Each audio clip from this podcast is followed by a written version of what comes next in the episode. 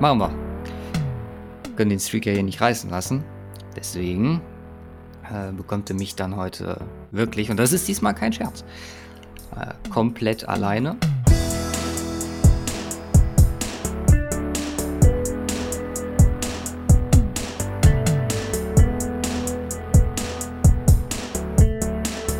Hallo und herzlich willkommen zur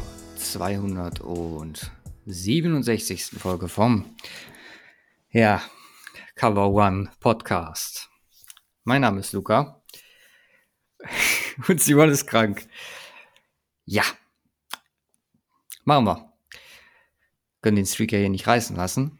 Deswegen äh, bekommt er mich dann heute wirklich, und das ist diesmal kein Scherz, äh, komplett alleine.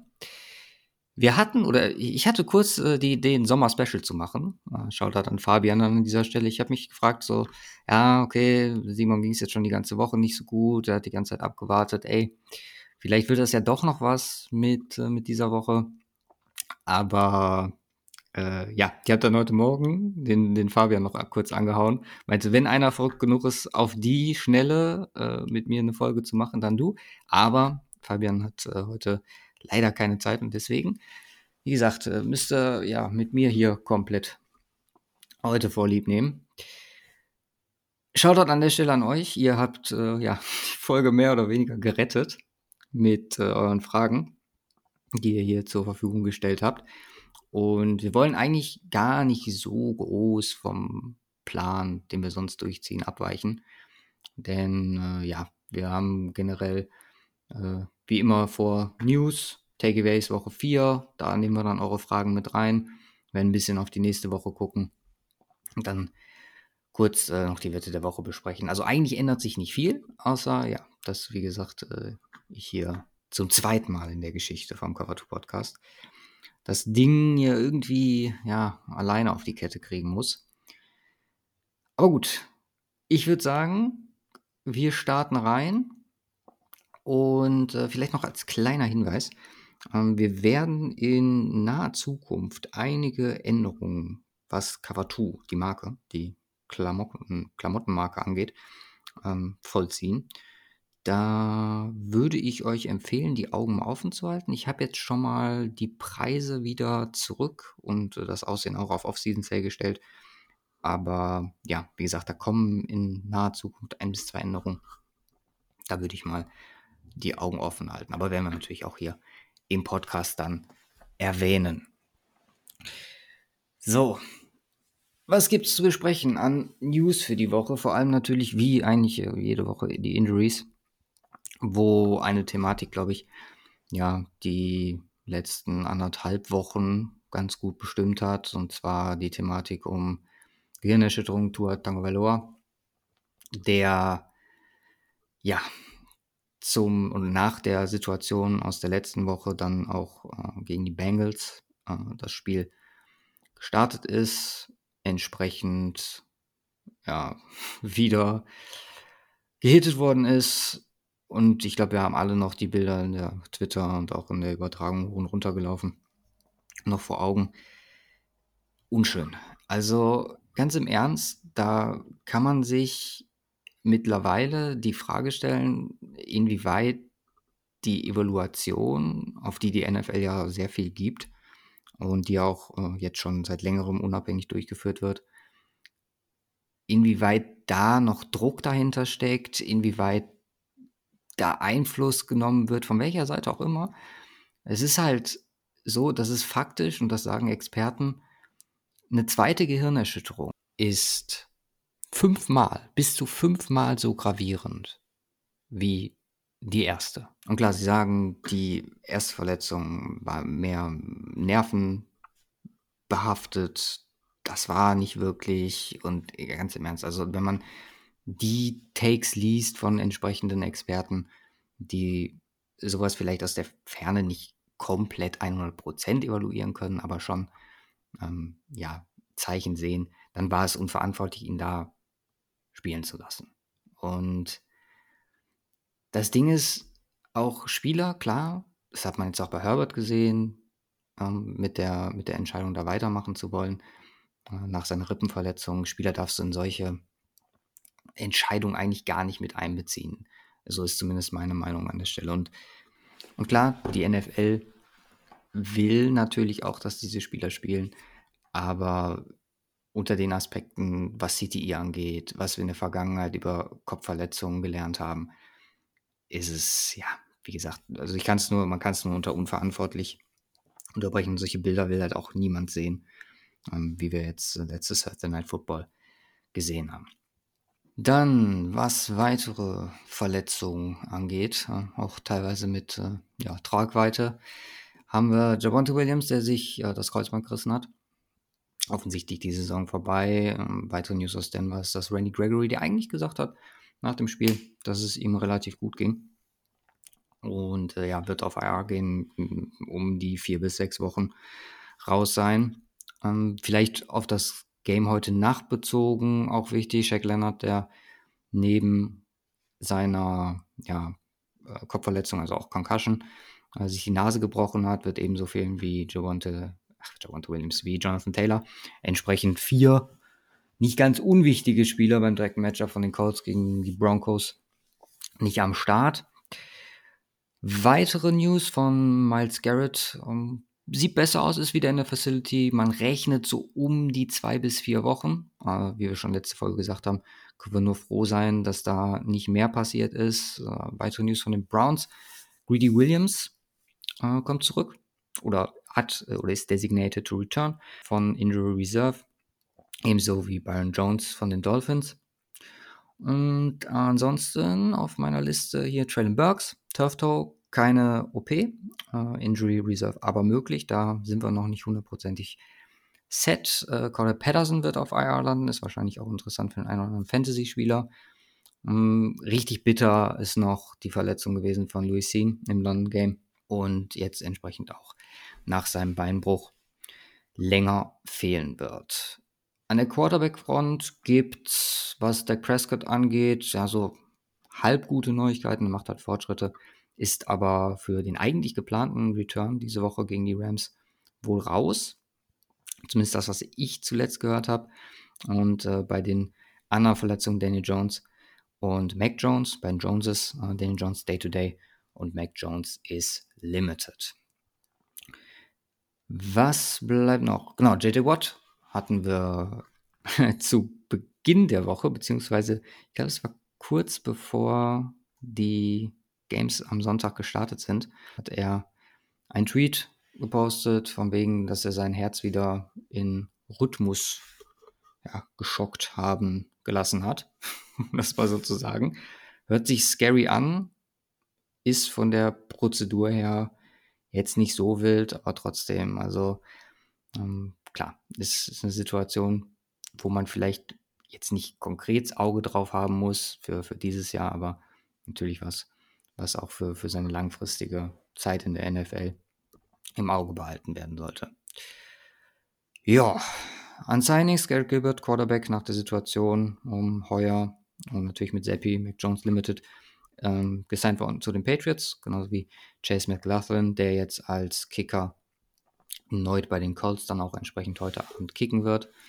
Und ein Release, vielleicht vom, vom Namen her, auch einer, der nie wirklich Fuß gefasst hat in dieser Liga, ähm, von dem Simon und ich und auch viele andere eigentlich relativ angetan waren, das ist Andy Isabella, der released wurde von den Cardinals diese Woche.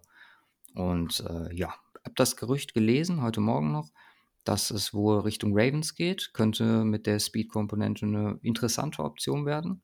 Also vielleicht einer der, also ich würde es ihm wünschen, dass äh, er einer ist, wo ihm der ja, Tapetenwechsel vielleicht dann ganz gut tut. So, ich würde sagen, wir wollen das heute auch hier nicht zu lang ziehen. Ich glaube, wir werden das so durchgehen, dass wir so ein bisschen über die Takeaways von der letzten Woche sprechen und dann in dem Zuge auf eure Fragen eingehen werden. Anschließend die Preview machen. Äh, ich habe auch von Simon die Picks hier am Start. Wir haben nämlich trotzdem, dass er krank ist, hat er es geschafft, ein oder andere Game oder drei Spiele für sich äh, herauszusuchen, damit äh, das hier wenigstens weiterläuft. Aber ja, ich würde sagen, wir starten mit dem Review von Woche 4 rein. Und ja, komm, ich bring's hinter mich. Die Denver-Thematik, zu der wir auch direkt eine Frage bekommen haben. Und zwar Vanity auf Twitter hat gefragt und appelliert an unser Bauchgefühl. Muss jetzt äh, nur auf meins hier vertrauen. Äh, ist es möglich, dass Russell Wilson ein 250 Millionen Missverständnis sein könnte? Und das kann man aktuell auf Basis von dem, was wir gesehen haben, eigentlich nur mit Ja beantworten. Klar, er kommt jetzt aus seinem besten Spiel, das er diese Saison für Denver gemacht hat. Ähm, faktisch ist aber, dass es klar aufgrund auch von anderen Komponenten nicht reicht, gegen ein, sind wir ehrlich, nicht wirklich gutes Raiders-Team zu gewinnen. Das hatte unterschiedliche Gründe. Wie gesagt, ich würde Wilson für dieses, diese Woche mal ein bisschen rausnehmen, weil er halt wirklich seine beste Performance hatte. Aber, und ich wiederhole mich, ich kann mich halt Woche zu Woche eigentlich nur wiederholen. In ganz vielen Aspekten erinnert dieses Denver-Team so ein bisschen an die Flaws oder mit seinen Flaws an diese der vergangenen Jahre. Da ist, oder da kamen mir jetzt gerade in dem Spiel äh, immer mal wieder Erinnerungen hoch, wo ich halt wirklich da sitze und mir denke, wow. Also, das siehst du oder das sind Grundpunkte von ganz oder ganz normale Grund-Selbstverständnisse von NFL-Teams, die dieses Team nicht auf die Kette bekommt. Die Frage ist, woran liegt es? Man hat mittlerweile alles getauscht. Es, es ist grausam und gerade Raiders tut halt unglaublich weh. Es ist dieses Jahr nochmal deutlich schlimmer als in den vergangenen Jahren, einfach wegen den Erwartungen, die offensichtlich höher sind. Dann sind wir wieder bei Wilson, der natürlich der Hauptgrund für diese Erwartung ist. Insgesamt, ich habe das Ganze in den Previews für die Season als Testjahr bezeichnet. Natürlich sitze ich dann am Wochenende da und denke mir so, ja, okay, aber ne, muss dann jetzt aber doch mal so ein bisschen was sehen.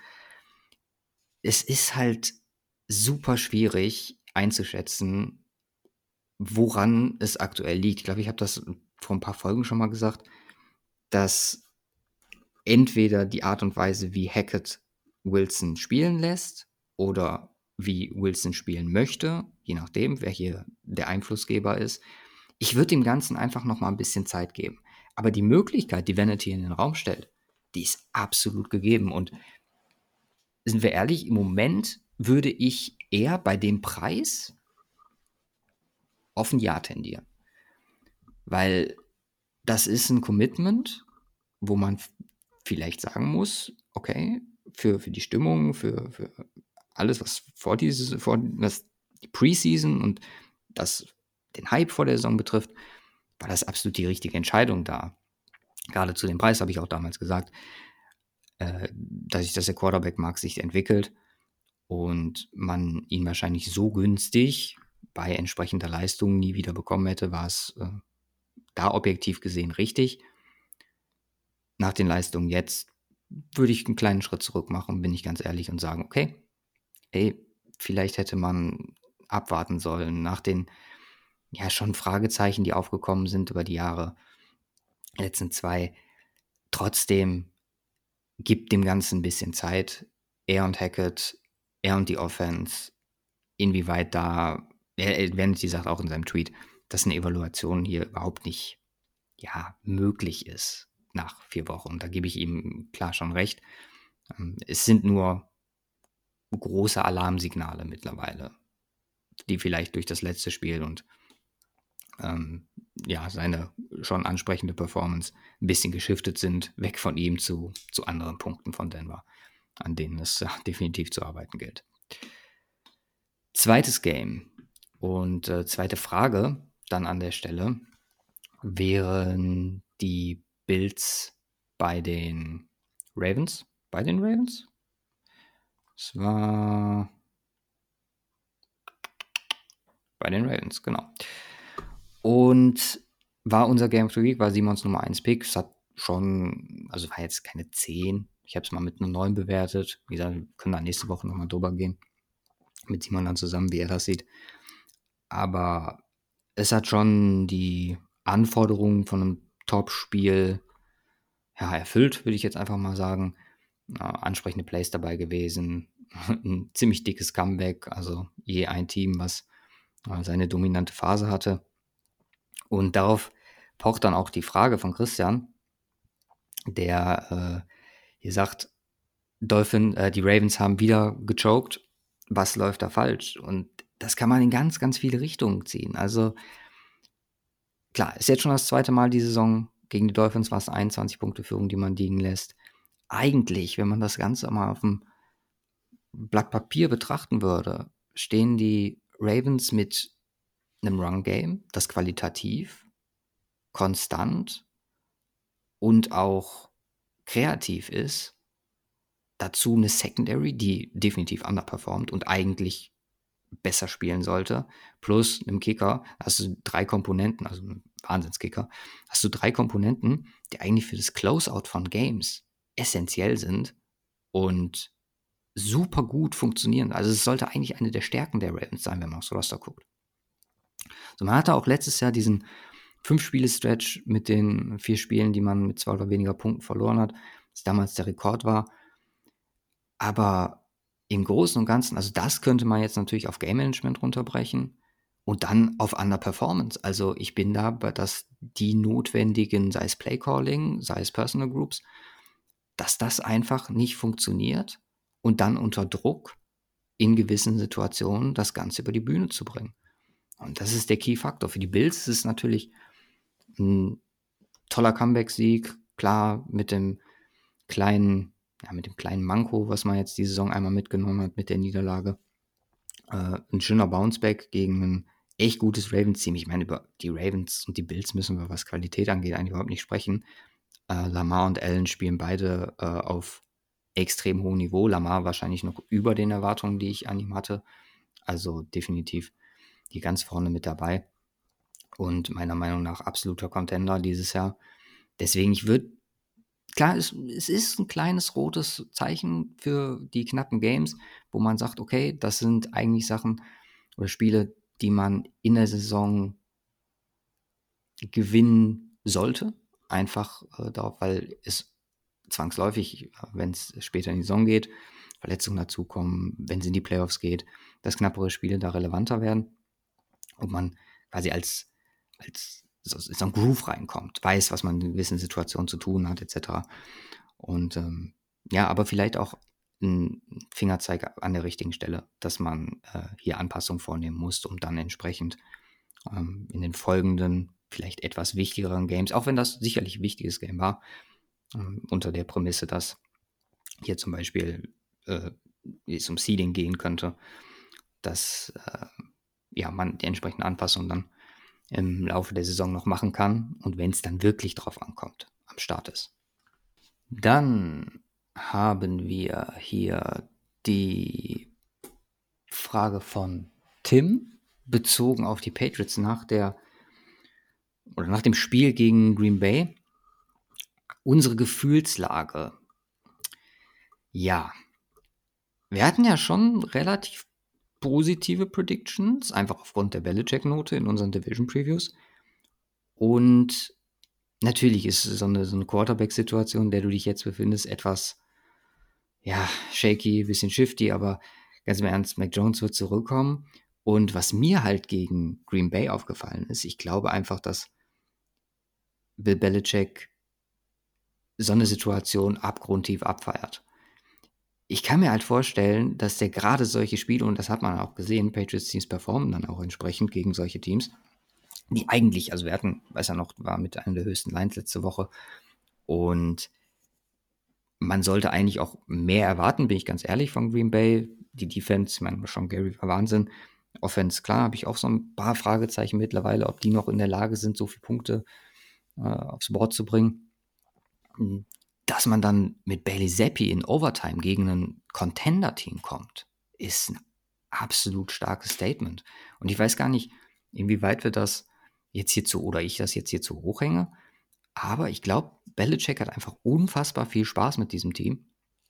Und wir können uns theoretisch also ich will die Hoffnung noch nicht zu hoch machen, aber wenn die so ein bisschen in den Groove kommen, könnte ich mir vorstellen, dass die Patriots trotz aller Probleme, mit denen wir konfrontiert worden sind in der Offseason, Coordinator etc.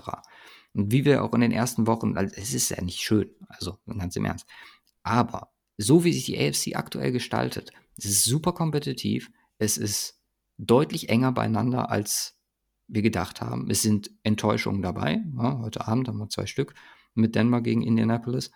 Warum nicht die Patriots dieses Jahr wieder fast schon analog zum letzten Jahr in die Playoffs rein?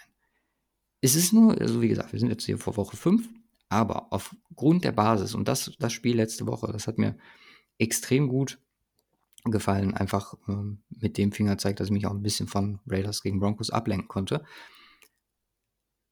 Es ist für mich eine super spannende Situation, mit der ich nicht gerechnet hatte oder hätte vor, vor Beginn der Saison, was die Patriots betrifft. Das, es ist so ein komplett gegen den Trend das Run-Game, Stevenson, Harris. Es war so richtig klassisches Patriots-Spiel. Und dann macht man selbst einem Team, klar, man hat das Spiel auch verloren, aber dann macht man selbst ein Team wie Green Bay das Leben wirklich schwer. Und wie gesagt, alle wisst, wie viel Simon und ich äh, von Green Bay gehalten haben vor der Saison. Ist für mich ein Faktor. Also Gefühlslage deutlich positiver jetzt durch das Spiel als äh, in den ersten Wochen. Ich glaube auch, dass gerade so ein Patriots-Team äh, den Groove so ein bisschen reinkommt über die Saison und äh, sehr gespannt, äh, in welche Richtung das für die, für die Patriots gehen kann dieses Jahr. Wie gesagt, immer mal vorsichtig optimistisch an der Stelle.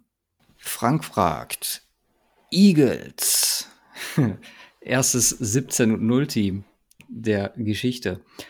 Ja, sind auf einem guten Kurs. Jetzt nächstes Spiel bei den Cardinals. Auch so ein Spiel, gegen Jacksonville, wo sehr viel, also man kann auch ziemlich ugly gewinnen, kann man ganz ehrlich sagen. Hurts nicht so eine ganz tolle Performance. Ich glaube 16 vor 25, 200 Yards und die Interceptions, Interception an der Stelle. Hm, man kann fast sagen, okay, die Niederlage der Jaguars, die müssen sie sich selbst zuschreiben, aber auf der anderen Seite ist es natürlich auch das Turnover-Battle, was Philadelphia dann gewinnt ganz ehrlich, wird aus dem Spiel für beide Teams mit einem Positivum rausgehen, bis auf Jacksonville, wie gesagt, Turnover geht nicht. Aber kompetitiv gewesen, beide gegen halbwegs gute Teams. Also da will ich die Jaguars jetzt auch mal mit reinnehmen. Und Philly, ganz ehrlich, klar, für so eine 17-0-Saison, da muss so viel zusammenkommen. Also man hat jetzt mit Slay, Mailata, Somalo, Patrick Johnson, Karen Johnson, Monte Maddox, Boston Scott, alles Spieler, die angeschlagen sind. Alles noch nicht so wild, aber gerade Verletzungen ist für Sonne Prediction mit das A und O. Also, wenn das so bleiben sollte, dass man verletzungsfrei durch die Saison kommt und wenn wir auf den Eagle Schedule schauen, ich weiß nicht, weit ihr den vor Augen habt oder der euch präsent ist, das sind halt wirklich kaum noch Games, wo man sagen kann, okay, das ist eine absolute Herausforderung oder ein safer Loss, den wir hier einplanen müssen. Also wir haben jetzt, wie gesagt, klar, Cardinals, Cowboys, nächsten zwei Spiele sind interessant, aber ganz im Ernst, für das Eagles-Team durchaus machbar. Da kommen Steelers, Texans, Commanders, Colts, Packers, auch nochmal vielleicht ein kleiner Stolperstein. Gucken wir mal, wie die sich bis dahin in der Saison entwickeln. Titans, Giants, Bears, Cowboys, Saints, Giants. Ist ja ganz im Ernst. Nach dem, was wir von den Eagles bisher gesehen haben, sind sie ohne Frage in der Lage, das zu machen. Hätte ich niemals gedacht vor der Saison. Art und Weise, wie die Eagles auftreten, ist einfach super erfrischend und, wie gesagt, das Game letzte Woche hat gezeigt, dass man auch auf verschiedene Wegen gewinnen kann. Es ist halt immer so ein Faktor. Ich sage es bei Denver ganz häufig, dass Denver es schafft oder Wege findet, Spiele zu verlieren. Und bei Philly bin ich genau gegenteiliger Ansicht. Finden halt Wege zu gewinnen und mal gucken, wie lange dieser Streak halten kann. Wenn du mich jetzt wirklich fragst, nach einer 17 und 0 Saison, sage ich nein, weil es ist die NFL. Man sieht immer mal wieder, wie Games schief laufen aus verschiedensten Gründen, Game of Inches und so, um mal hier in die äh, Phrasenkiste zu greifen.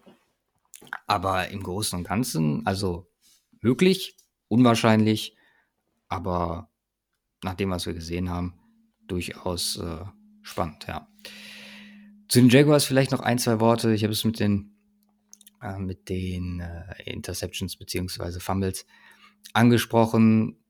Gilt natürlich jetzt für die, den Hype, der so ein bisschen entstanden ist, aufrechtzuerhalten. Also gerade Trevor Lawrence, so gut wie er war, letzten Spiele, beziehungsweise also absolut Weltklasse natürlich nicht, aber war schon sehr, sehr ansehnlich und ähm, Bounceback jetzt gegen die Texans sollte hier durchaus drin sein.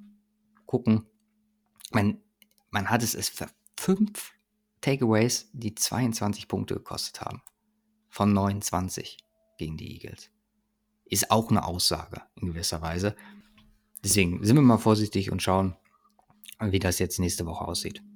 Dann haben wir zwei Fragen zum Spiel Bucks Chiefs, beziehungsweise eine zu den Chiefs, eine zu den Bucks. Simon fragt, ach guck mal, da haben wir doch noch einen Simon hier heute im Podcast, äh, beziehungsweise mir die Aussage trifft, Mahomes ist ein Cheatcode, selbst gegen diese Tampa D. Ja, kann ich so unterschreiben, es ist halt super auffällig und äh, haben wir viel in der Offseason darüber gesprochen, inwieweit Mahomes sich halt auch jetzt ohne Hill weiterentwickelt und man sieht, er hat mittlerweile neun Passing Touchdowns zu äh, Running Backs beziehungsweise Tight Ends. Das sind vier mehr als jeder andere Quarterback aktuell der Liga. Er nimmt Anpassungen vor, Receiver werden nicht mehr so relevant, aber es ist immer noch Patrick Mahomes und über den Spin-Move müssen wir gar nicht reden. Und halt diese Momente, weswegen ich immer sage, also wenn es für mich ein Must-Watch-TV gibt, Woche für Woche, dann ist es Patrick Mahomes. Deswegen ist er meine Number One und deswegen wird er wahrscheinlich meine Number One auch für absehbare Zeit bleiben. Mm, zu den Bugs fragt Peter, was läuft aktuell schief und was können wir für Tampa Bay noch von Tampa Bay noch erwarten? Ja. Ich habe ein ganz lustiges Set gefunden. Bugs sind jetzt 2 und 2. Und wenn Tom Brady 2 und 2 in die Saison gestartet ist, das war 2003, 2005, 2012, 2014, 2017 und 2018 der Fall, also insgesamt 1, 2, 3, 4, 5, 6 Mal, es ist viermal in einem Super Bowl-Trip geendet. Äh, entsprechend 20, 2003, 2014, 17 und 18. Es ist nicht, wie viel man darauf geben kann. Komplett andere Voraussetzungen natürlich.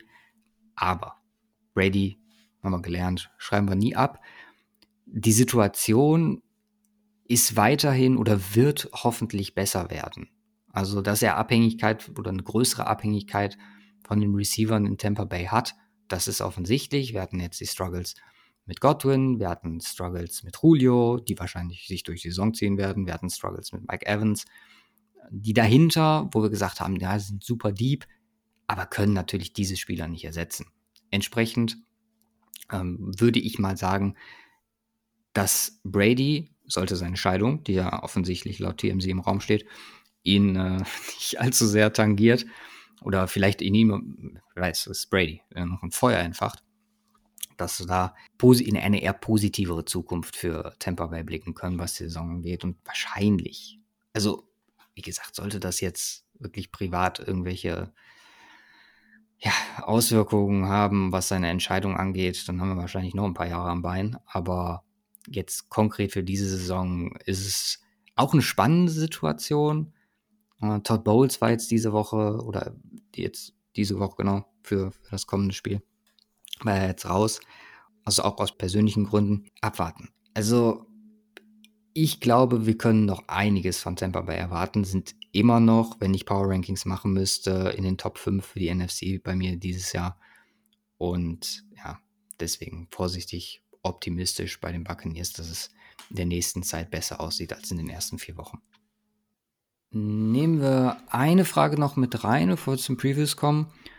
die ich auch sehr gut fand. Äh, sind die Seahawks jetzt schon der Trade-Gewinner im Vergleich zu den Broncos nach den Performance von Geno Smith? Äh, ich habe das jetzt so ein bisschen paraphrasiert. Frage kommt von Casimir. Es ist, es ist super beeindruckend, inwieweit die Seahawks Offense spielt. Vor allem unter den Voraussetzungen, dass zum Beispiel Austin Blight jetzt nicht wirklich äh, der absolute Knaller ist. Die Protection nicht für auch, es ist schon verbessert, aber da geht, ist auf jeden Fall noch Luft nach oben und die Performance, die Gino abreißt, einfach Wahnsinn. Jetzt vor allem zuletzt gegen äh, Jared Goff und die Lions, EPA per Play, Wahnsinn. Also insgesamt hat er, glaube ich, einen Score von 0,65 gehabt. Ähm, what the fuck? Also, was geht bei Gino ab? Er ist aktuell, wenn wir auf äh, Woche 4 gucken, was, er hatte einen kleinen Slump in Woche 2, aber was Woche 4 war er mit äh, Mahomes und äh, Allen das effizienteste, was auf dem Feld war. Natürlich kann man das, äh, bin ich ganz ehrlich, kann man das jetzt noch nicht äh, auf den Trade beziehungsweise endgültig beziehen. Vielleicht müsste man da eher wieder auf, äh, auf die Wilson-Schiene gehen und sagen, okay, äh, nach dem, was, was Wilson bisher geleistet hat, kann man das noch nicht so 100%ig sagen, aber es geht schon in die Richtung, dass die Seahawks da als der Sieger rausgehen werden. Ähm, ist halt die Frage, wo man das dran messen möchte. Ne? Also messen wir das an Super Bowls, messen wir das an, an Quarterback-Play äh, im Vakuum oder messen wir das einfach am Teamerfolg insgesamt? Und wir wird einfach mal ein, zwei Jahre ins Land gehen lassen. Trotzdem, nochmal, wir haben es auch vor ein paar Folgen schon mal gesagt, Gino hat mehr Freiheiten. Man sieht trotzdem in den Stats, dass äh, die Seahawks trotzdem, wenn es äh, Late Downs gehen, wenn es wichtig wird, immer noch beim Rush oder der Rush das, das Haupt, äh, der Hauptpunkt ist, äh, auf den man sich fokussiert, auf den man baut. Äh, es ist trotzdem, also Gino ist ein Quarterback, der mir dieses Jahr super viel Spaß bereitet, ganz ehrlich. Und mich, äh, gerade wenn ich das vergleiche jetzt mit dem, wie mich das Game gegen die Raiders gestört hat bei Denver, also wenn ich von den Games eins hätte hergeben müssen, dann wäre es wahrscheinlich einfach wegen der Story das gegen die Seahawks gewesen. Ist dann halt auch so gekommen. Aber ja, äh, als Trade-Gewinner würde ich sie zu dem frühen Zeitpunkt in der Saison noch nicht bezeichnen. Deswegen, also ich würde sagen, wir gehen jetzt rüber zu den Previews, gucken mal, was Simon und ich gepickt haben und fokussieren sich fokussieren uns, wow, mal auf das, was die kommende Woche ansteht. Ein paar Games to Watch, Things to Watch in den Games. Äh, Simon hat als ersten Pick für Woche 5, er durfte anfangen. Ich weiß gar nicht, ob wir das falsch gemacht haben, aber ich meine, ich hätte, genau, ich habe letztes Jahr Jackson, letztes Jahr, was ist los? Ich hatte letzte ähm, Woche Philly gegen, zu Hause gegen Jacksonville gepickt und Simon entsprechend diese Woche als erstes Baltimore zu Hause gegen Cincinnati ist für beide Teams eine Möglichkeit, sich ja gerade in, in dem Division Matchup so ein bisschen für die Situation festzusetzen, ein kleines Statement zu setzen. Wir haben auf der einen Seite Cincinnati, die jetzt ja zurückkommen, zurückgekommen sind, ansprechende Performance gegen Miami und auf der anderen Seite, wo wir gerade schon mal drüber gesprochen haben, das Problem von, von Baltimore, da wieder diesen, ja, diese hohe Führung verspielt zu haben. Ravens sind hier Favorit. Ähm, mit drei Punkten habe ich auch als einen meiner Contender für diese Wette der Woche drin. Ich glaube, dass Bounceback hier der Punkt ist, auf den man achten sollte. Ich sehe Baltimore deutlich gefestigter in der Saison. Wir haben über Lamar diese Folge schon gesprochen. Unglaublich gut er mittler oder mittlerweile, wie unglaublich gut er bisher performt. Und Ravens einfach als gesetteteres Team, glaube ich, hier leicht vorne. Also für mich im Großen und Ganzen runterzubrechen auf, kann Cincinnati mit der Defense die Ravens stoppen? Auf der anderen Seite muss man natürlich sehen, oder ist die Secondary in der Lage, der, äh, der Ravens, die, die Secondary der Ravens in der Lage, Baltimore ist die Secondary der Ravens in der Lage, das, was bei Cincinnati ja unabdingbar ist, also das Big Play, die Receiver einzusetzen, sind sie in der Lage, das konstant über das ganze Spiel aufzufangen. Weil dann könnte es wieder passieren, dass es close wird. dann ist die Frage, welcher Quarterback ist mehr Klatsch in der Situation. Aber zweimal werden die Ravens das nicht mit sich machen lassen. So, ich glaube, dass wir hier über ein Spiel sprechen, was durchaus viele Punkte mit sich bringen könnte. Aber vom, vom Fokus her würde ich mich hier auf, auf Baltimore festlegen und sagen, okay, Baltimore wird dieses Spiel gewinnen. Ich habe als mein erstes Spiel Atlanta at Tampa Bay getippt. Hm, birgt so ein bisschen oder bringt so ein bisschen den einen Take, den ich gerade genannt habe, äh, dass es besser aussieht bei Tampa Bay, dass ich, also verletzten Situationen, dass ich deutlich mehr erwarte jetzt auch in den kommenden Wochen. Auch vom Matchup her einfach hier ein wirklich gutes Team gegen ein Team im Umbruch spielt. Äh, Cody Patterson ist jetzt raus. So, das sind alles Faktoren, die für mich hier ganz klar auf, äh, in Richtung Temper zeigen.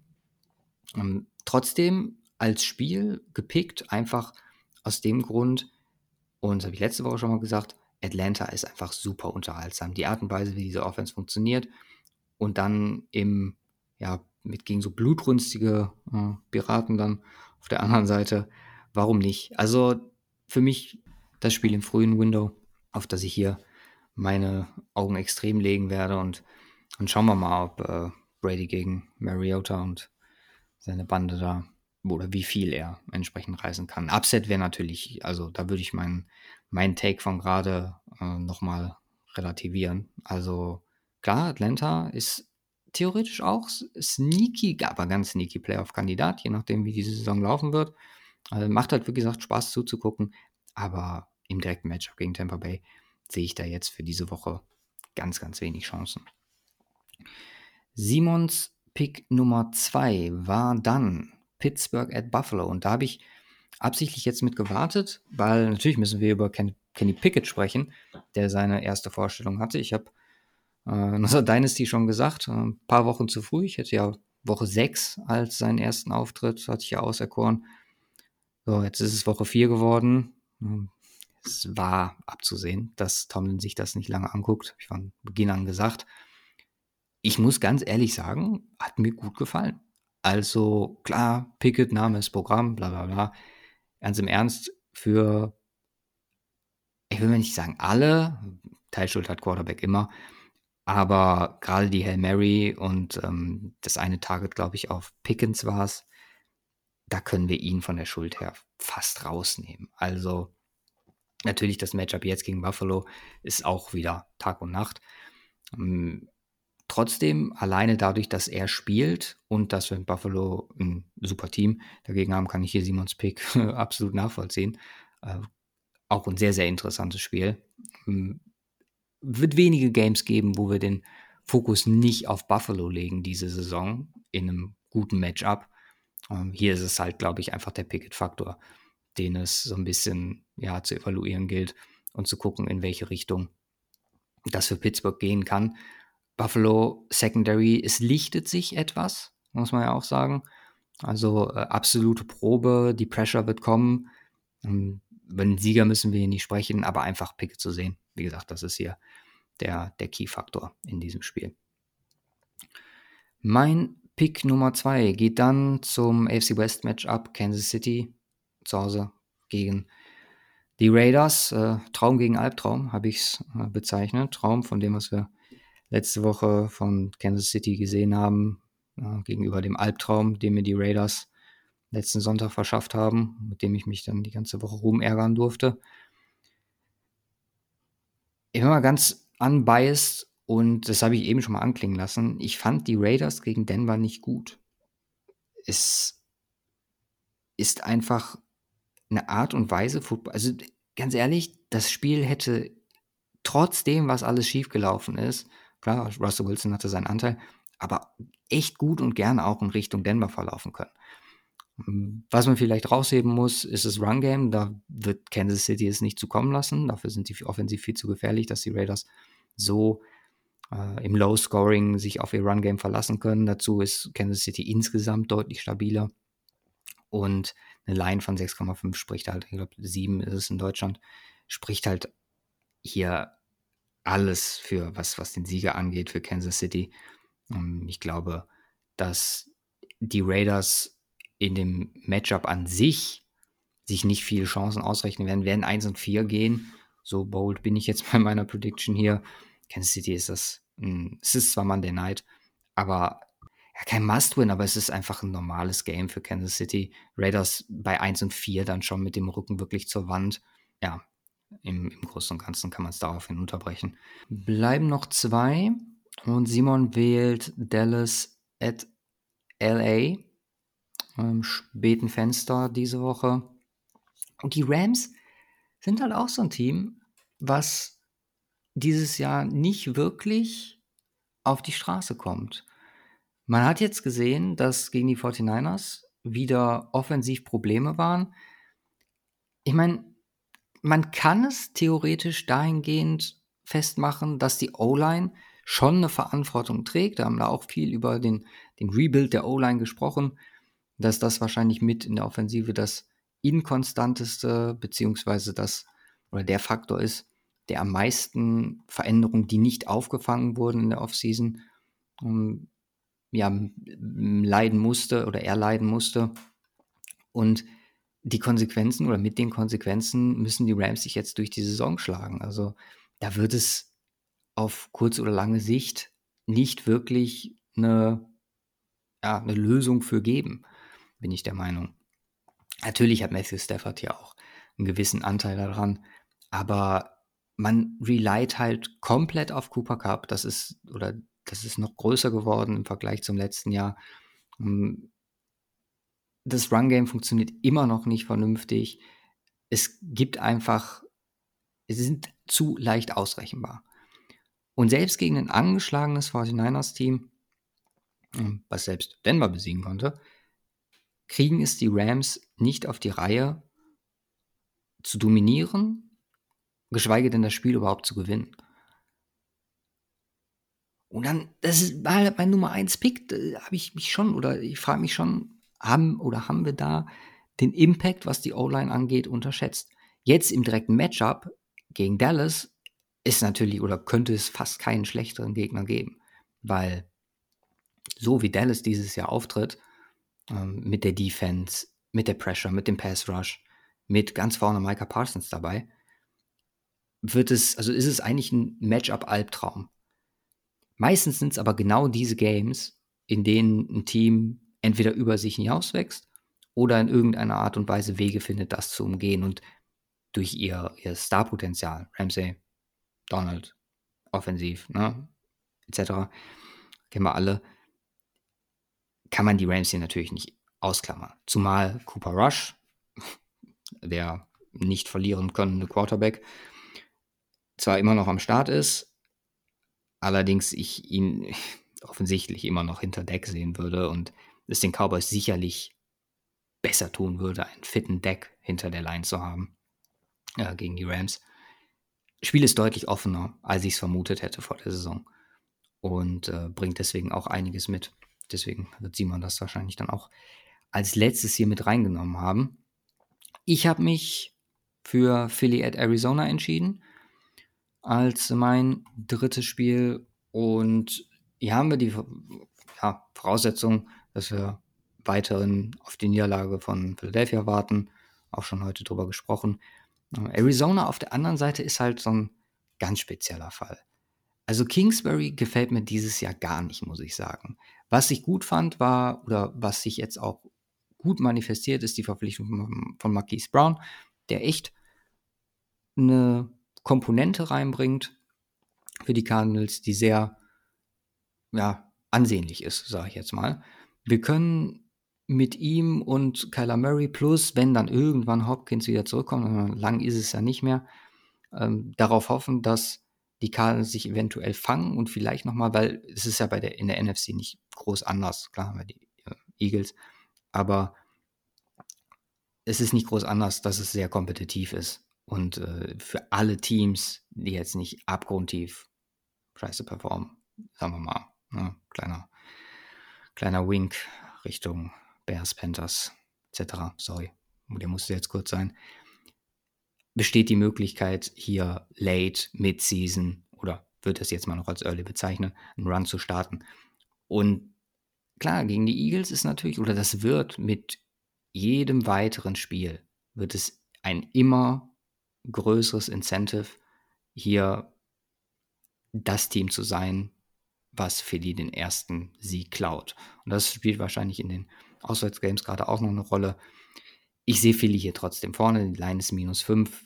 So gut haben die Cardinals einfach nicht performt dieses Jahr, dass man hier trotz Heimvorteil davon sprechen könnte, ähm, hier nur in irgendeiner Art und Weise favorisiert zu sein. Trotzdem ist Kyler Murray dynamischer Quarterback, super interessant. Für mich, also ich hätte, hätte das Game fast schon höher gesehen, aber habe mich dann dafür entschieden, es als letztes mit reinzunehmen. War ganz froh, dass Simon es nicht als sein drittes gepickt hat. Deswegen hat für mich das Potenzial, mit hier äh, Game der Woche zu sein. Bin ich ganz ehrlich. Das waren unsere Picks für diese Woche. Ich würde jetzt einfach mal noch kurz durchgehen über die Games, die wir nicht besprochen haben und äh, so ein bisschen ja, einen oder anderen Satz noch dazu verlieren. Wir haben heute Abend Broncos at Colts, äh, Colts at Broncos so rum. Und Verletzungen haben wir angesprochen, dass da einige Spieler fehlen. Ich, boah, ich will mich hier nicht festlegen. Es sind die zwei mitgrößten Enttäuschungen für mich in der Saison, bin ich ganz ehrlich. Und die Colts vielleicht sogar noch mehr als Denver, einfach weil ich da mehr erwartet habe. Gerade dadurch, dass man Denver eine echte Waffe in der Defense jetzt wegnimmt, verletzungsbedingt, und den Colts ihr wahrscheinlich jeweils wichtigster Spieler der entsprechenden Seite fehlt, bin ich hier, ja, oder nehme ich hier ganz, ganz, ganz viel Abstand davon, das Spiel auch nur in irgendeiner Weise mit in die Wette der Woche zu nehmen, denn war es Favorit, minus drei Punkte, äh, ein Spiel zu Hause, also quasi auch indifferent dann an der Stelle. Man kann den Outcome nicht predikten. Denver kann ihre entsprechenden Fehler machen, die Colts können sich 73 mal sacken lassen und äh, Matt Ryan weiterhin so ineffizient sein, wie es bisher dieses Jahr war. Ähm, wie gesagt, die Verletzung dazu. Ich weiß noch nicht, ob ich mir den Spaß diese, diese Nacht antun werde. Wahrscheinlich schon. Also ich weiß, wie bekloppt ich bin, dass ich dann doch um 2.20 Uhr im Wohnzimmer sitze. Aber ja, eigentlich hatte ich mir geschworen nach dem Raiders-Game, die, die kriegen jetzt ein Spiel Strafpause. Aber ja, ich ich muss mal gucken. Also, es ist ein interessantes Spiel, aber gerade von dem, also vor allem vor der Saison, deswegen ist es auch Primetime, aber aufgrund der Leistung der letzten Wochen hat es einiges an Pedigree meiner Meinung nach verloren. Dann haben wir London, Nummer 2, Green Bay das erste Mal am Start. Green Bay ist Favorit mit minus 8 Punkten gegen die Giants. Da gilt es natürlich auf die Quarterback-Situation zu blicken. Für Green Bay ist es ja ein Pflichtsieg gegen ein NFC-Team. Äh, natürlich bitter, dass es in London ist, dass einem hier das, das Heimspiel geklaut wird. Aber im Großen und Ganzen sind wir ehrlich, erwarten wir hier bei der Stärke der, der äh, Green Bay Defense und ähm, bei der Offense, einziger Faktor, den ich jetzt vielleicht hier in die Preview mit reinnehmen würde, wäre ein absolut insanes Saquon Barkley Game, wo ich sagen würde, okay, da besteht eine Möglichkeit äh, für, für die Giants was zu reißen gefährlich zu werden. Ich meine, es stehen 3 und 1, ne? so fair muss man auch sein. Aber äh, im direkten Vergleich gegen Green Bay finde ich eine Line von minus 8 schon äh, ja, angemessen und es wird auch in die Richtung gehen. Dann die Chargers at Cleveland. Ein, ja, ich will nicht sagen, wieder zwei Teams, die enttäuschen. Die Chargers spielen definitiv unter ihrem Niveau, predicted Niveau. Ich meine, war auch schwer zu erfüllen vor diesem Jahr. Jetzt geht es gegen die Browns. Wenn man Houston rankommen lässt, dann sind die Browns mit einem Nick Chubb, der in All-Season-Form ist, wie eigentlich jedes Jahr. Ich würde es als gefährlichen Gegner bezeichnen. LA ist in Cleveland Favorit. Natürlich, man hat Justin Herb, man hat die entsprechenden Spieler, man ist, man, man spielt in Flashes. Ich würde würd die Chargers aktuell, es passt sehr gut zum Namen, als Team, was in Flashes auftritt, ähm, beschreiben. Und bei Cleveland können wir eigentlich Woche für Woche uns nur wiederholen und einfach dabei bleiben, so viele Siege einfahren wie möglich, bis der Sean Watson wieder zurückkommt. Und auf der Basis dann gucken, was diese Saison noch möglich ist.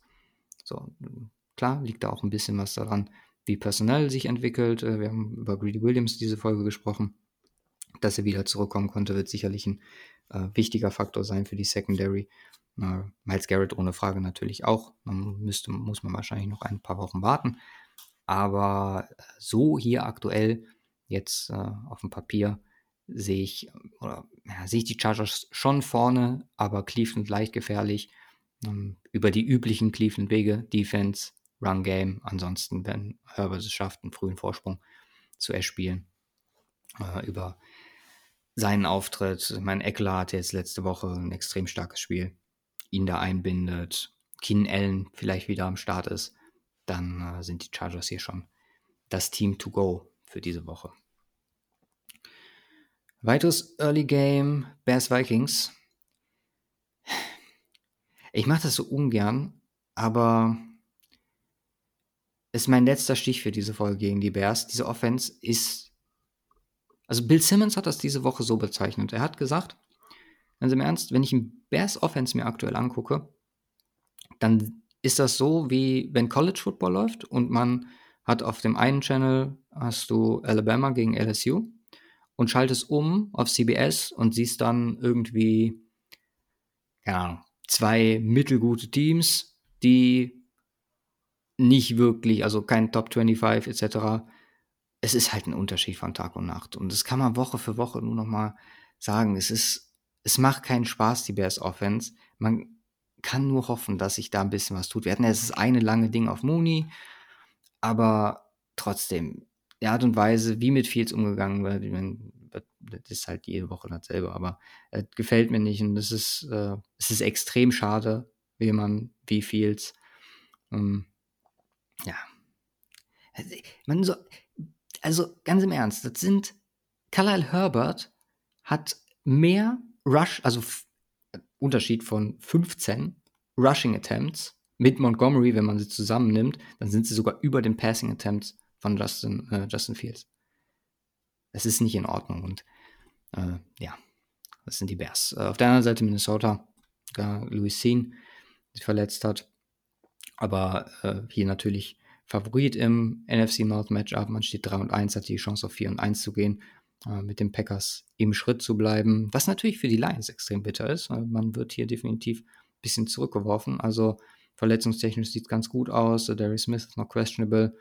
Ähm, äh, natürlich äh, Louis Sean out. Beck Pearl ist out und äh, Andrew Booth ist aktuell noch questionable gelistet. Ähm, Vikings sehe ich hier vorne und äh, gerade zu Hause in Minnesota wird es vermutlich auch in diese Richtung gehen. Dann haben wir, und jetzt kommt was Überraschendes, uh, Lions at Patriots. Ich habe das für die Wette der Woche mit reingenommen und ich würde hier auf Pets minus 3 gehen. Mich hat das, oder warum, lässt sich, glaube ich, durch meinen Take von vorhin erklären. Die Art und Weise, was die Patriots gegen Green Bay gezeigt haben, vor allem der Belichick-Faktor, und natürlich Detroit, man hat letzte Woche gesehen, DeAndre Swift ist kein unerheblicher Teil dieser Offense. Und wenn der ausfällt, dann ist man halt, oder klar, man hat noch Williams, aber man ist mit Goff so ein bisschen, oder die absoluten Stärken der Lines sind limitiert dadurch.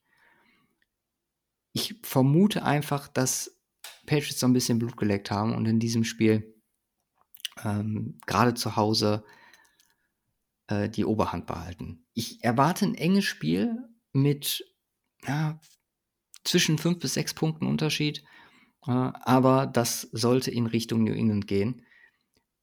Lions Hype, vielleicht dazu noch ein, zwei Worte. Man steht jetzt 1 und 3, das ist einfach nur bitter, so wie das bisher gelaufen ist. Die Games waren alle close, bis auf den Sieg, den man eingefahren hat gegen die Commanders. Knapp gegen die Vikings verloren, knapp gegen die Seahawks verloren, extrem viele Punkte gescored. Auch ein kleiner Hinweis auf die Seahawks Defense, die vielleicht eher das Problem ist als Geno Smith. Und äh, zu Beginn die Niederlage gegen die Eagles. Kann mich auch hier nur wiederholen, dass die Lions dieses Jahr natürlich man, man gucken sollte, dass man irgendwie eine Mentalität hier die reinbringt, die aktuell definitiv noch fehlt, dass das nicht was ist, was einem in den nächsten Jahren dann irgendwie auf die Füße fällt. Aber im Großen und Ganzen, ähm, ja, einfach von der, von der Ausgangssituation für dieses Spiel, äh, kleiner Vorteil für New England und mein Pick für die Wette der Woche, Pets minus 3. Dann Seattle at New Orleans. Und da würde mich jetzt gerade mal, die habe ich nicht rausgesucht, aber da würde mich mal die Seattle Line interessieren, weil plus 5,5. Ganz ehrlich, da haben wir unsere Wette der Woche voll. Ich bin aufgrund von Gino angetan, was die Seahawks angeht. Das Ding ist, genau das Gegenteil ist aktuell der Fall, wenn ich auf die Saints gucke. Weil konnte man jetzt im London Game sehr gut beobachten, da hapert es an so vielen Stellen. Jetzt kommt natürlich Evan Kamara zurück. Man sagen könnte, klar, und mit Andy Dalton ist natürlich auch ein Faktor. Aber die Saints, das ist für mich dieses Jahr, also man muss irgendwann, glaube ich, erkennen, dass es so der Weg im dauerhaften Mittelmaß endet. Die Frage ist, welche Möglichkeiten hat man überhaupt noch äh, hier langfristig gesehen in irgendeiner Art und Weise oder mittelfristig gesehen, ist glaube ich besser formuliert, den wirklichen Umbruch einzuläuten, wenn man sich in diese Situation gebracht hat. Das hat schon Konsequenzen, die sich über mehrere Jahre ziehen, mit denen man dann auch erstmal leben muss, sagen wir mal. Dass dieses Team immer noch von Talent oder mit Talent gespickt ist, ich meine, den Namen kennen wir alle, ist natürlich ein Faktor, der auf Game-to-Game-Sicht gesehen immer für eine Überraschung etc. sorgen kann. Aber jetzt auch äh, gegen die Vikings und von dem, was wir gesehen haben, also das ist ein Team, wo ich sage, die stehen nicht umsonst 1 und 3. Äh, da waren deutliche Niederlagen dabei, 10 Punkte Abstand gegen die Bucks. Ähm, man verliert gegen die Panthers, ein Team, von dem ich nicht wirklich angetan oder überhaupt nicht angetan bin dieses Jahr. Also Baker Performance letzte Woche war auch Katastrophe. Und äh, jetzt das Vikings-Spiel, klar auch verletzungsgeplagt. Aber nee, ich bin, bin hier bei den Seahawks, ist vielleicht in etwa etwas ein Bold Pick. Vielleicht, äh, sorry an alle Seahawks-Fans, wenn ich das hier gejinxt habe. Aber ja, New Orleans äh, at Seattle, dann nehme ich doch die 5,5 Punkte mit. Und ähm, gucken. Also ich sehe die Seahawks ja definitiv nicht chancenlos und mit der Möglichkeit, in New Orleans vielleicht sogar was mitzunehmen. Miami at Jets und Tour gegen Wilson. Ist das Spiel offen? Hm. Eher nicht. Also, ich habe Teddy Bridgewater letztes Jahr über 17 Spiele volle Länge gesehen. Ist ein kompetenter Quarterback, ein guter Backup. Das sind genau die Situationen, für die ein Teddy Bridgewater kein Starter, aber der absolut perfekte Backup ist, um so eine Saison zu retten. Äh, wie gesagt, ob Tour da jetzt wiederkommt, wiederkommen sollte, ist noch eine ganz andere Frage. Äh, mal dahingestellt. Für dieses Spiel gegen die Jets vom Matchup her äh, sicherlich machbar. Und ähm, ja, gehe davon aus, dass die Dolphins hier im Division Matchup als Sieger hervorgehen, sind Favorit mit 3,5 Punkten. Mhm. Auf Jets Seite was Wilson angeht, ja, also war halt äh, jetzt auch wieder diese Woche limited. Mal gespannt. Also hoffe, dass er, dass er am Start ist und ähm, da vielleicht seine Performance so ein bisschen ja, bestätigen kann, will ich gar nicht sagen, weil äh, wirklich doll war es nicht. Also da er sneakt man sich den, den Sieg gegen die Steelers äh, wirklich situationsbedingt. War so ein bisschen äh, reliant, was, äh, was Run Game betrifft. Also es war in Ordnung. Es war ein typisches Wilson-Game, so wie wir ihn bisher dieses oder in seiner NFL-Karriere kennengelernt haben. Von daher äh, kann man aber natürlich auch nichts nach einem Spiel so viel zu sagen, weil ich meine, der muss auch erstmal wieder reinkommen sind Verletzungen zu kämpfen. Aber Ansätze waren da, wie auch schon zuletzt. Deswegen auch hier natürlich der Blick auf Wilson im Matchup. Und äh, ansonsten sollte Miami das wahrscheinlich sehr gut über die Bühne kriegen. Was haben wir noch? Wir haben Tennessee at Washington. Wow. Ja, das ist so ein Spiel, das würde ich eher mal auf den hinteren Plätzen ansehen, was diese Woche betrifft. Also von Tennessee haben wir ja gerade in der letzten Woche Gegen Indy war es vor allem in der ersten Halbzeit so ein kleines Hallo wach ähm, erfahren. Tannehill, Derrick Henry, der Weg, wie die Titans zu gewinnen haben, was deren einzige Möglichkeit sein kann zu gewinnen. Man hat so ein bisschen äh, alte, alte Tugenden wieder aufblühen lassen, sage ich jetzt mal. Man hatte ähm, die, den Turnover-Battle, was man für sich entschieden hat. Also klassisches Rabel, der klassische Rabel-Approach, um hier mitzugehen und äh, so ein Game für sich zu gewinnen. Macht es für mich, da man jetzt wieder so ein bisschen auf diesem Weg ist, zum Spiel in Washington, was man auch gewinnen sollte. Washington ist halt, ja. Also, wenn es was gibt, was, also so ein negatives Niemandsland, so würde ich es einfach mal bezeichnen. Es ist eine ganz, ganz schwierige Situation. Also, die Reverse Story ist eine, eine tolle Sache und die Voraussetzungen sind nicht gut. Ich kann nur hoffen, dass man in gewisser Weise hier Geduld bewahrt und nicht schon wieder in Richtung Coachingwechsel geht. Weil von der Grundbasis her ist dieses Team in der Lage, was aufzubauen. Aber nicht mit Wentz. Das haben wir alle vor der Saison gesagt. Und ja, fühle mich oder wir können uns da alle nur, die das eh nicht gesehen haben, bestätigt fühlen. Jacksonville in Houston. Um, andersrum, Houston in Jacksonville. Schon mal angeteasert. Faktor hier, Bounceback. Jacksonville Houston ist ein Team, was dieses Jahr ein oder andere Spiel interessant werden könnte. Das habe ich schon gegen, nach dem Spiel gegen Denver gesagt. Sie haben die Fähigkeiten, anders noch als im letzten Jahr, Spiele enger zu gestalten, auch mal aufzuholen. Ich meine, da hat sich eine gewisse, gewisse Basis gesettet. Damien Pierce ist da jetzt am Start ähm, und äh, mit Davis Mills etc. Aber von dem, wie die Jaguars aufgetreten sind, Must-Win für Jacksonville und denke auch, dass es in die Richtung gehen wird. Letztes Spiel, was wir noch nicht besprochen haben, ist San Francisco at Carolina. Und ja, da mir jetzt mein 49ers-Experte fehlt für diese Woche, äh, muss ich meinen unqualifizierten Brei dazu abgeben. San Francisco ist hier hoher Favorit. Ich habe gerade meine Problematik, die ich mit Baker habe, schon mal angesprochen. Also ich weiß nicht, in welche Richtung das gehen soll, kann und wird, weil bei den Auftritten ist er genau das, was alle anderen Quarterbacks letztes Jahr und die letzten vergangenen Jahre auch für die Panthers waren. McCaffrey ist ein Faktor, ist wieder da. Die, Basis auch hier, ich sehe das sehr, sehr ähnlich zu, äh, zu den zu Washington, nur vielleicht mit dem einen Faktor, dass Matt Rule äh, vielleicht seine Schonfrist deutlich überschritten hat. So, für mich immer noch erster Head Coach feiert. Mal gucken, ob sie wirklich das ganze Jahr an ihm festhalten. Wir haben Flashes gesehen dieses Jahr. Das hat sich mittlerweile sowas von relativiert.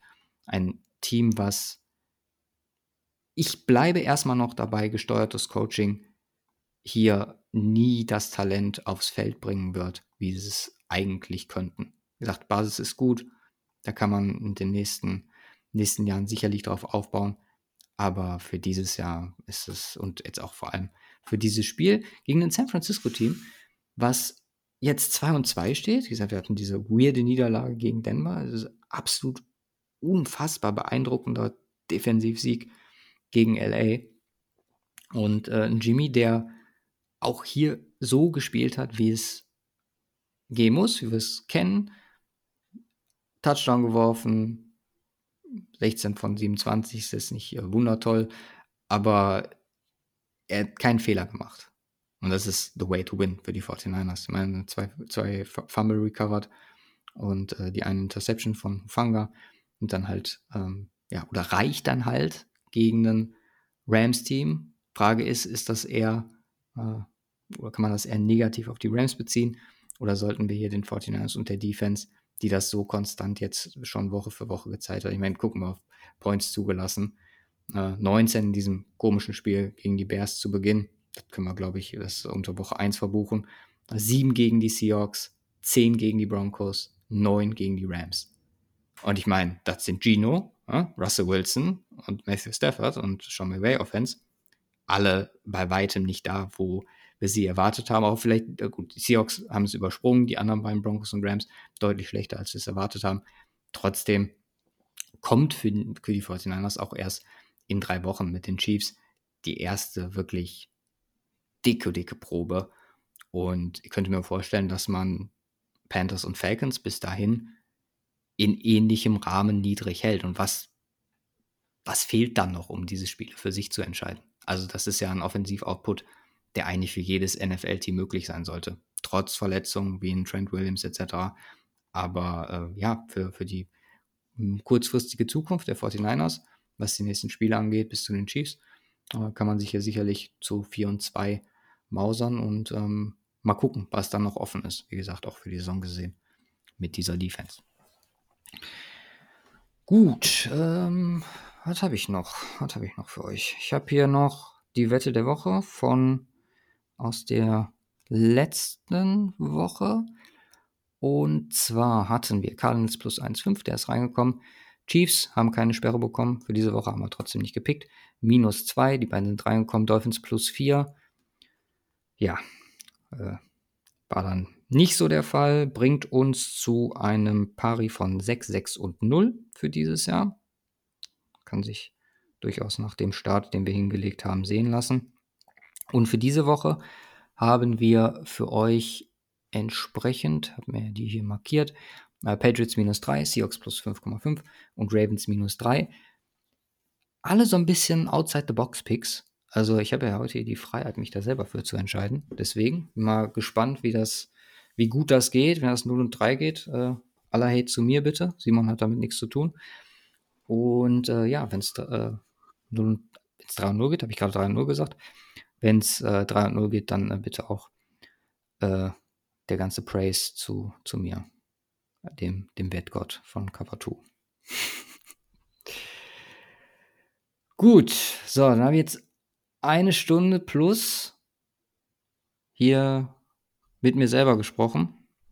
Ich hoffe, euch hat es trotzdem äh, gefallen. Nächste Woche ist der Simon Safe wieder am Start, sonst äh, werde ich hier noch komplett bekloppt. Ähm, aber ja, wie gesagt, äh, kleine Ausnahme. Wir wollten hier trotzdem kurz ein Preview geben für, für Ende der Woche und ja, hoffe, ihr könnt damit eine Woche leben. Macht's gut und haut rein.